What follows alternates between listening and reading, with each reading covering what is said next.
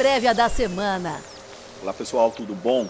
Está começando mais uma semana e chegou a hora de ficar por dentro de tudo que vai acontecer nos próximos dias. Hoje é segunda-feira, 17 de maio de 2021. Eu sou Guilherme Parra Bernal, editor da TC Mover, e começa agora a prévia da semana. Antes de começar a falar sobre o que vai acontecer nessa semana e como você tem que encarar o mercado, eu queria fazer um convite. O Traders Club fará essa semana, na quinta-feira, dia 20 de maio, o seu TCD 2021. O TCD 2021 assume um importante papel na difusão de informações de alta relevância e credibilidade sobre o mercado de capitais, fomentando discussões, estimulando reflexões e leituras sobre o mundo dos investimentos. Ele será feito ao vivo no app do OTC, basicamente uma questão aí alta tecnologia para proporcionar uma experiência única e transformadora para você. Acesse o conteúdo ao vivo diretamente no nosso app. Teremos convidados consagrados, grandes executivos, experts do mercado financeiro, altos funcionários do governo, parlamentares, estarão reunidos e conectados por conteúdos de alto impacto para revolucionar o seu jeito de investir. E o mais interessante conteúdo exclusivo. A difusão de conhecimento que faremos no TCD será através de uma experiência revolucionária. O TCD nasceu para inspirar o investidor por meio de uma programação rica em discussões sobre oportunidades e tendências do mercado financeiro. João Luiz Braga, que é o gestor e fundador da Encore Asset Management, o José Elias Almeida, que é um professor associado da Universidade Federal do Espírito Santo, o Marcos Molica, um dos mais renomados gestores macro no Brasil, ele é gestor do, da Opportunity Asset Management, o nosso querido Moisés Beida, que é o trader do Cosmos Capital, contribuidor do TC, o nosso sócio Mara Jame, Paulo Bogossian, que é empreendedor e é, um expert em criptomoedas, o nosso CEO Pedro Albuquerque, que é gestor do Fundo Cosmos, o nosso Rafael Ferri, trader profissional, contribuidor e sócio do TC, Rodrigo Dantas, cofundador e CEO da Vindi, o goleiro Thiago, Thiago Marinho, de futsal brasileiro, Viviane Salles, que é a vice-presidente da Créditas, o Adolfo Saxida, que é o secretário de Política Econômica do Ministério da Economia, o Antônio Rocha, que é o CEO e cofundador da ONZE, Aline Cardoso, gestora de renda variável da EQ Investimentos, o André Vasconcelos, que é diretor adjunto do IBRE, que é o Instituto Brasileiro de Relações com Investidores, Carlos Susli, que é o coordenador do TC Saúde, a Carolina Lacerda, que é membro do Conselho de Administração do BR Distribuidora e da Ipera, o apresentador Daniel Zuckerman, é, o Diogo Bassi, que é o CFO da Pets, e Edson Tica, que é o CFO da Minerva Foods, entre muitos outros. Então, por favor, faça sua inscrição onde? entre no site do TC, tcday.com.br. Vou soletrar tcday.com.br. Aí tem uma, um botãozinho azul que fala inscreva-se e participe do nosso TCD. Vamos lá com a prévia da semana.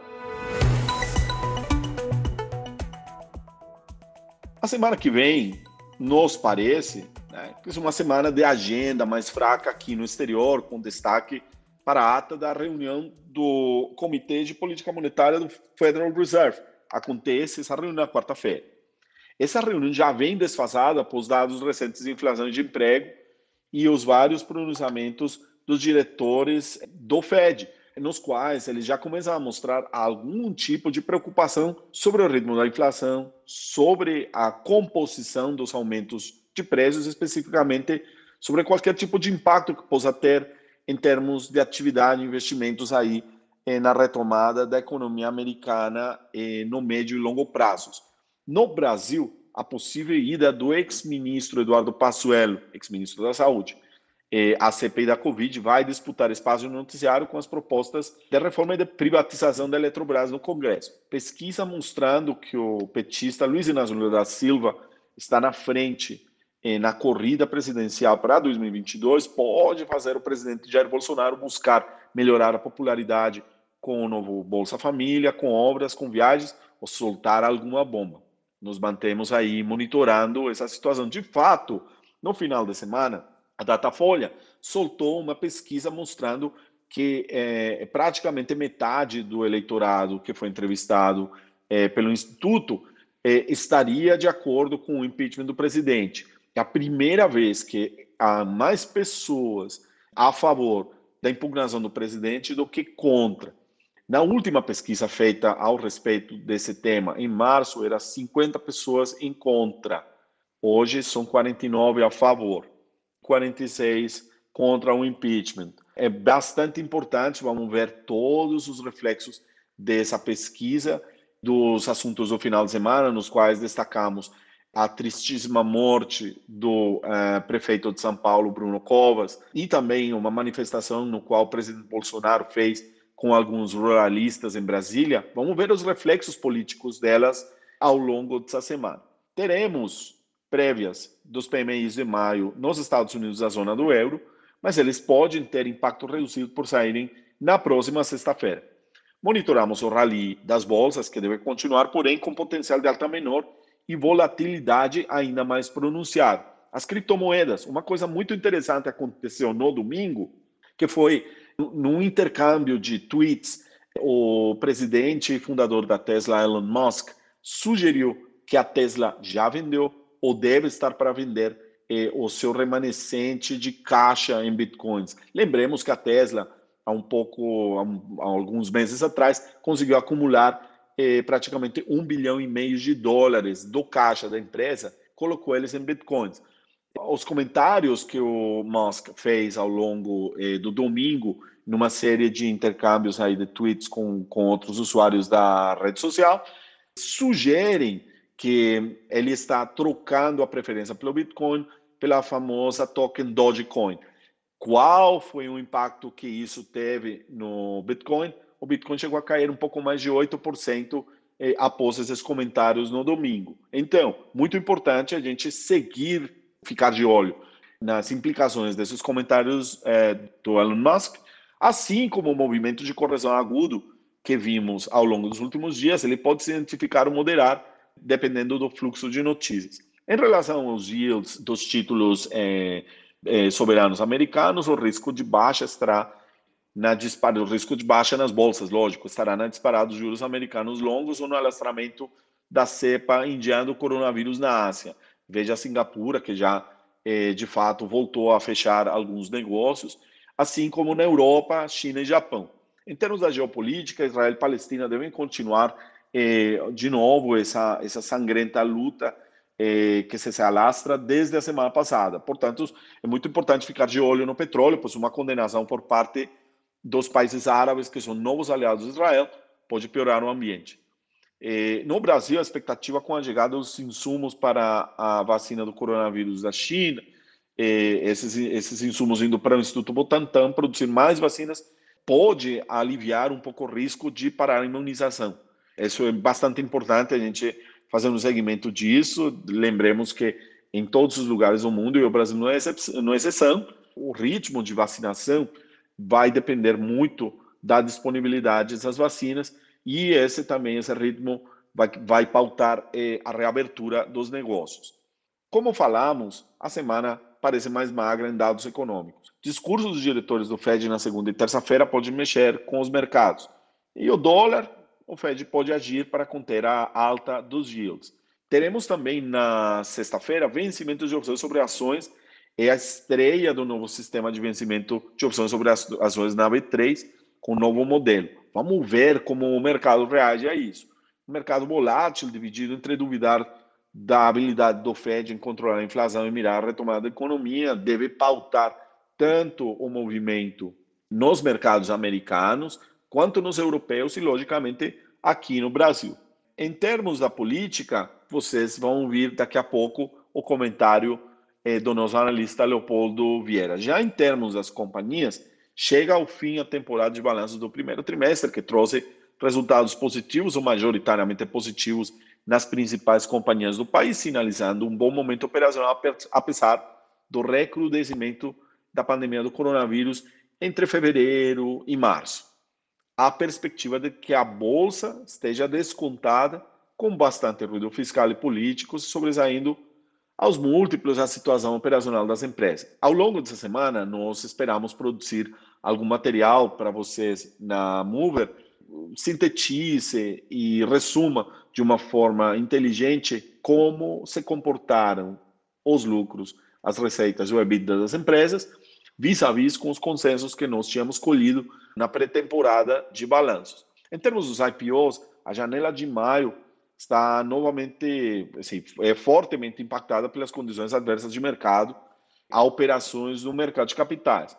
A fila de companhias que interromperam seus IPOs não parou de crescer e chegou a 18 até a semana passada. Desde abril, todas as companhias que abriram capital, precificaram seus IPOs ou fizeram no piso ou tiveram de reduzir ou mudar a sua faixa indicativa para baixo ou tiveram que é, mexer um pouco com a, o montante de ações ofertado para conseguirem emplacar a oferta.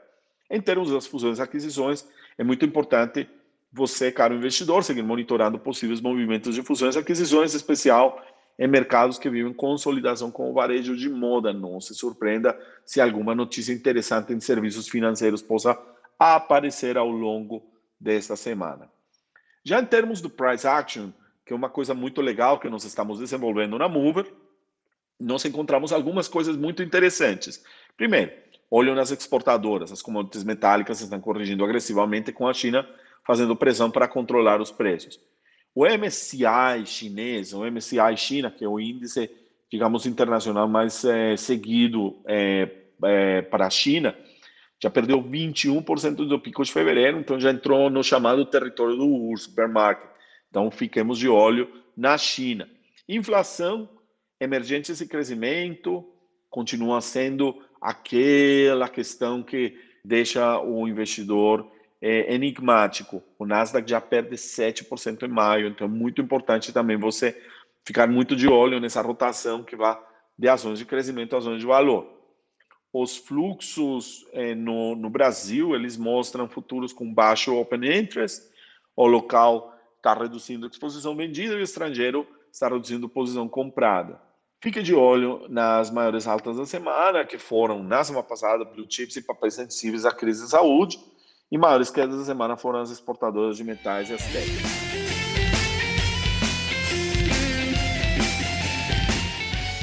Olá, bom dia.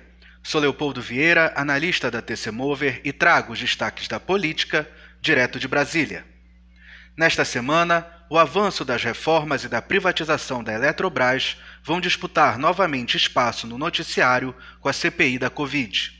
Os ruídos políticos serão altos, câmbio e bolsa podem se estressar. O investidor precisará discernir entre fatos e narrativas, mas o desfecho tende a ser positivo Primeiro, se a pauta econômica der os passos esperados. Depois, se os depoimentos do ex-chanceler Ernesto Araújo na terça e do ex-ministro da Saúde Eduardo Pazuello na quarta não cederem argumentos fortes contra o presidente Jair Bolsonaro.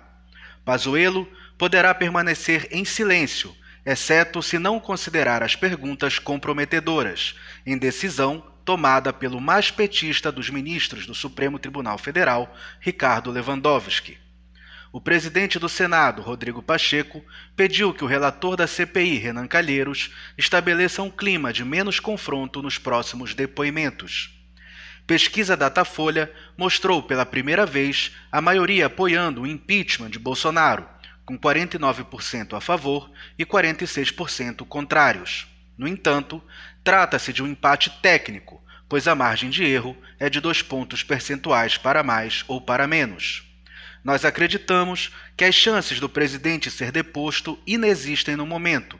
Para isso, ele teria que estar com menos de 20% ou 15% de aprovação, como os ex-presidentes depostos Dilma Rousseff e Fernando Collor. Segundo o Datafolha, Bolsonaro é aprovado por 24% dos brasileiros.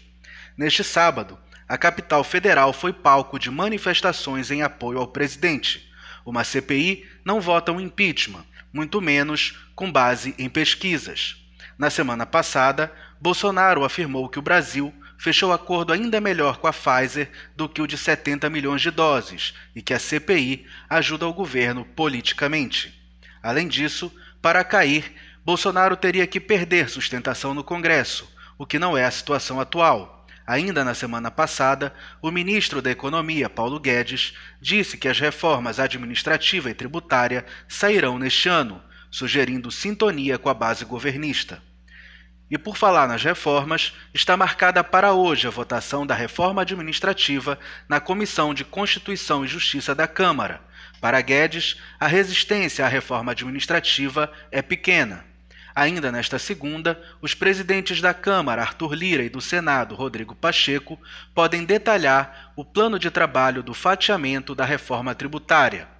Nossas fontes asseguram que o projeto de Guedes, que unifica o PIS/COFINS na contribuição sobre bens e serviços, já tem apoio para ser aprovado em breve.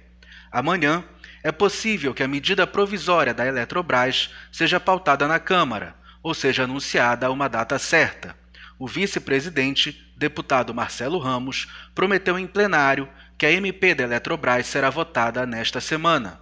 Sobre isso, Guedes falou que o relatório do deputado Elmar Nascimento contempla, após recuos dele no texto, para atender à equipe econômica. A expectativa é que a MP da Eletrobras seja aprovada no Senado até o dia 22 de junho. Na quinta, o Congresso pode realizar sessão para recompor o orçamento de 2021, com soluções equilibradas em gestação. Por fim, aproveito para homenagear o prefeito de São Paulo, Bruno Covas, falecido por câncer no domingo. Um breve, porém brilhante nome da grande política que o país teve a oportunidade de conhecer e se inspirar. Minha gestão tem coincidido com adversidades que jamais esperei enfrentar. Mário de Andrade, nosso célebre modernista, dizia que o essencial faz a vida valer a pena.